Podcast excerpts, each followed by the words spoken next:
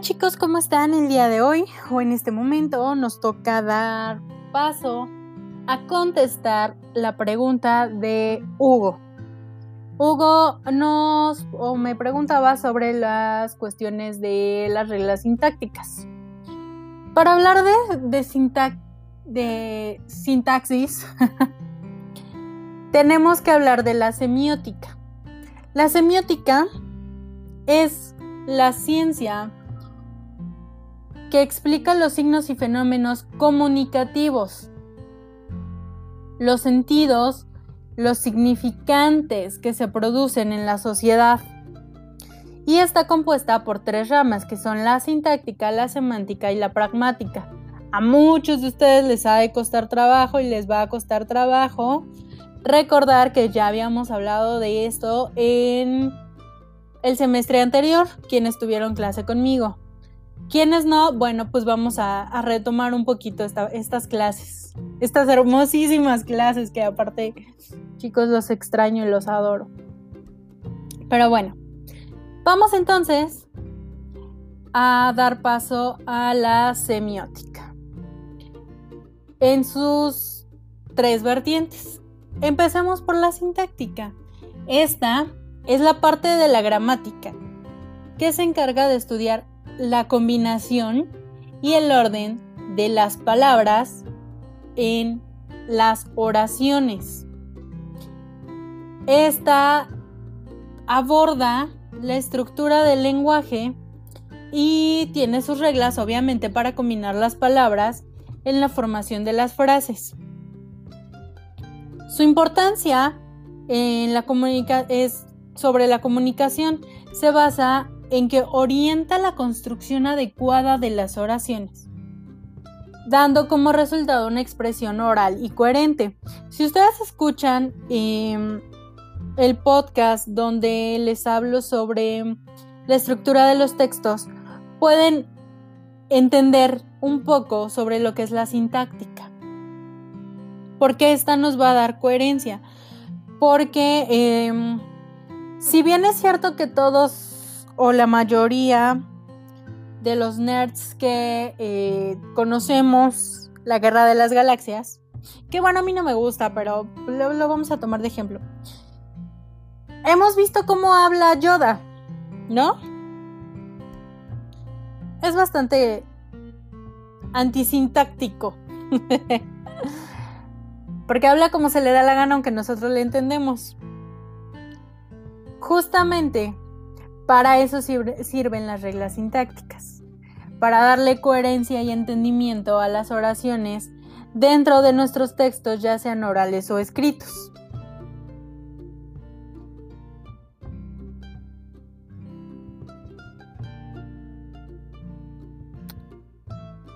Entonces, perdón, la sintáctica es aquella eh, ciencia o parte de la ciencia de la semiótica que se encarga de acomodar las palabras, darles un orden, eh, darles su lugar en la oración. Porque no va a ser lo mismo y, y va en función de la intención que tenemos nosotros para decirles o para expresar, ¿no? Ya ustedes seguramente leyeron mi hermoso ejemplo en, doble sentido. Y todo puede tener, ya, eh, ya les decía yo en el podcast de redacción, de los textos, de las normas de los textos o de las estructuras de los textos, que nuestro lenguaje es tan rico y tan hermoso y tan complejo y tan lleno de palabras literalmente, que lo que podemos hacer al cambiar una palabra al final de la oración, por ejemplo, al quitar o poner un acento,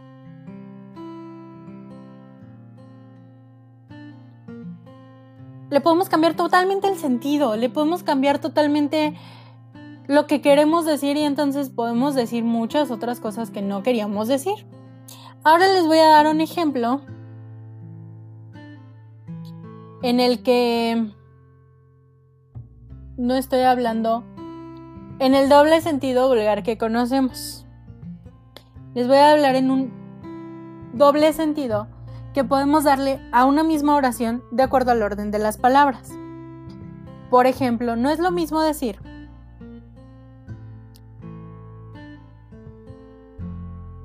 ven y tira la basura o tira la basura y ven.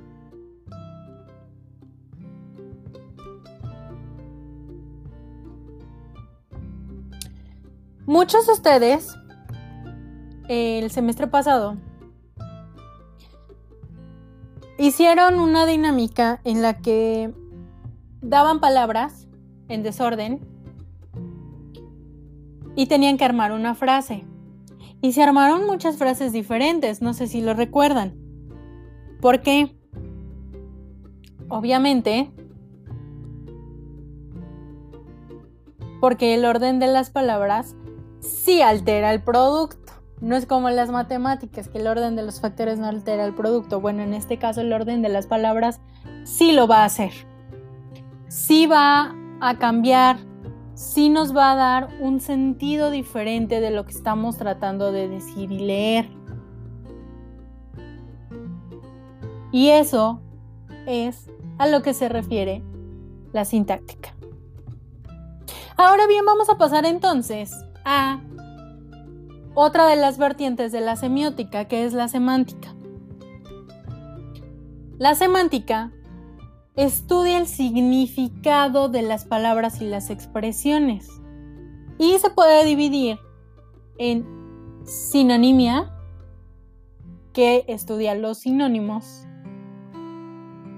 antonomía, que estudia los antónimos, polisemia, que estudia los varios significados de una palabra, y la homonimia, que estudia la semejanza de palabras.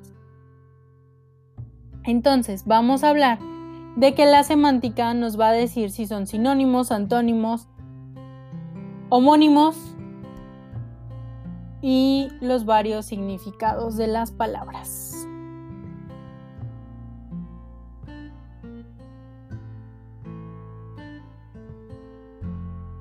Entonces, si cambiamos la combinación de las palabras, podemos entender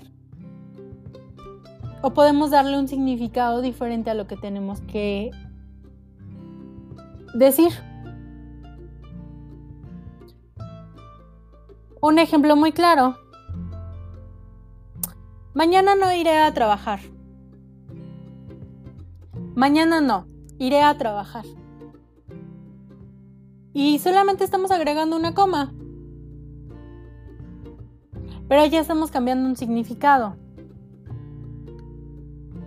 Y si mañana no iré a trabajar, lo cambiamos a no iré mañana a trabajar, puede que entendamos lo mismo. Y entonces tenemos que ver en dónde estamos haciendo los cambios, en dónde está la sintáctica y la semántica. Tenemos, por ejemplo, la palabra nada. La palabra nada tiene dos acepciones, tiene dos interpretaciones, tiene dos formas de entenderse. Nada de nadar o nada de no hay cosa alguna. ¿No? Eh, por ejemplo, traje de traer o traje de la forma de vestir. Tenemos muchísimas cosas y seguramente em, el este de que estamos señalando una, una cosa, el este del punto cardinal. Él, cuando hablamos de el amor de mi vida, y él, cuando hablamos del gato. Él con acento y el sin acento. Y tenemos también las palabras como el ay, que es una expresión emotiva, el ay de haber algo, el ahí de estar en un punto. Y todos suenan como muy igual, pero no se escriben ni, ni se interpretan siquiera similarmente. El azar, la hermosa flor del azar, el azar de los juegos. En fin, tenemos muchísimos ejemplos. Por ejemplo, gato. El gato puede ser un animal hermosísimo. Bueno, no todos son, hermosísimos, la verdad.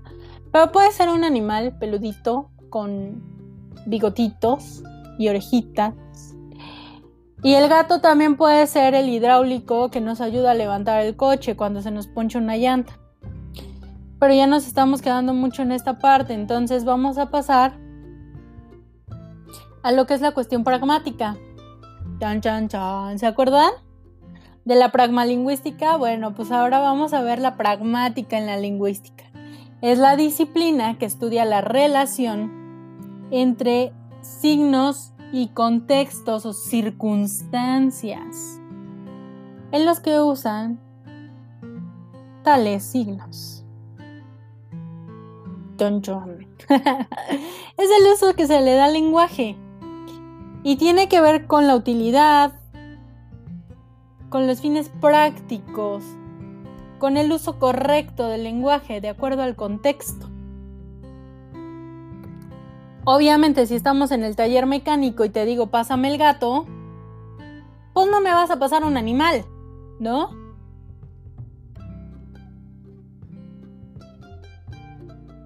En ese sentido va la pragmática. ¿En qué contexto social nos estamos desarrollando? ¿En qué contexto momentáneo nos estamos desarrollando?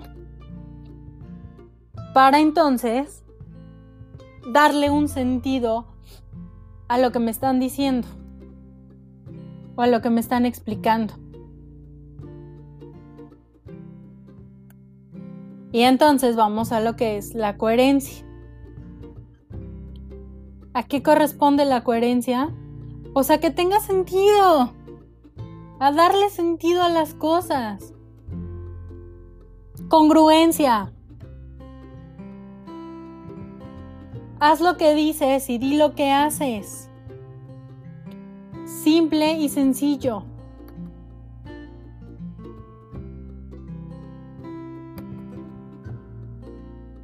Tenemos que aprender entonces todas estas pequeñas normas que están escritas y no escritas para poder explicarnos, para poder redactar, para poder hablar, para poder expresarnos y comunicarnos correctamente. Porque si bien es cierto que nuestro lenguaje es muy rico, también es cierto que es muy ignorado. Tenemos que entender lo que son los afijos, los prefijos, los sufijos.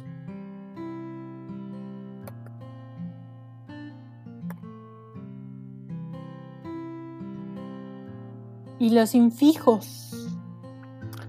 Los prefijos son los que van antes, que se colocan adelante de la, de la palabra.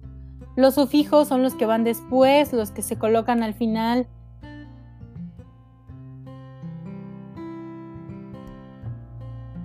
Y son estas partes que nos van dando pauta para entender ciertas palabras.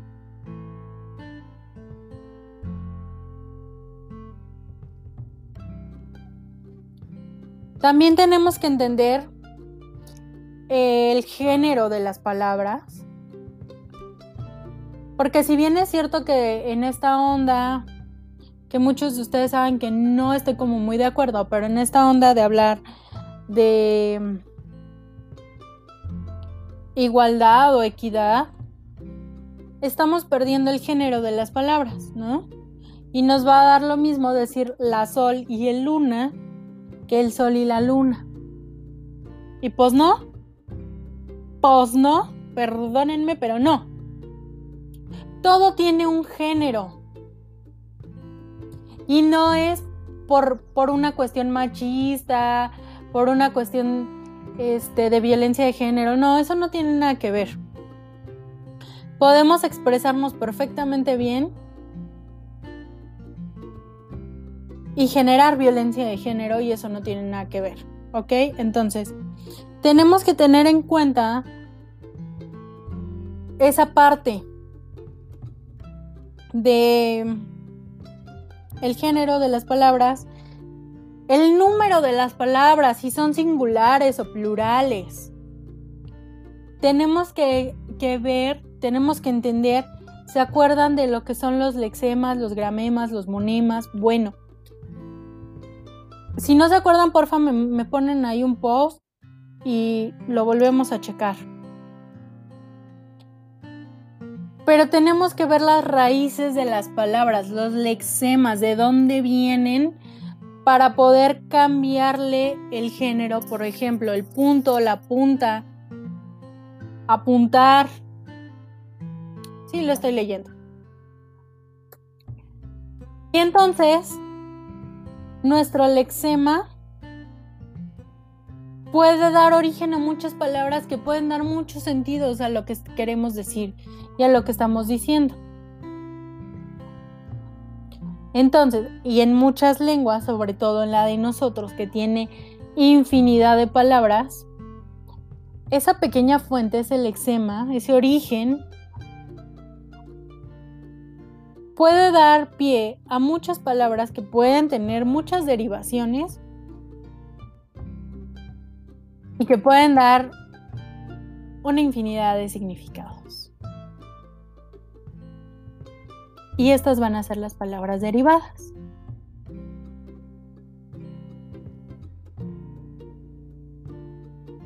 Y bueno, hasta aquí me voy a quedar con esta parte. Hugo, espero que te sirva.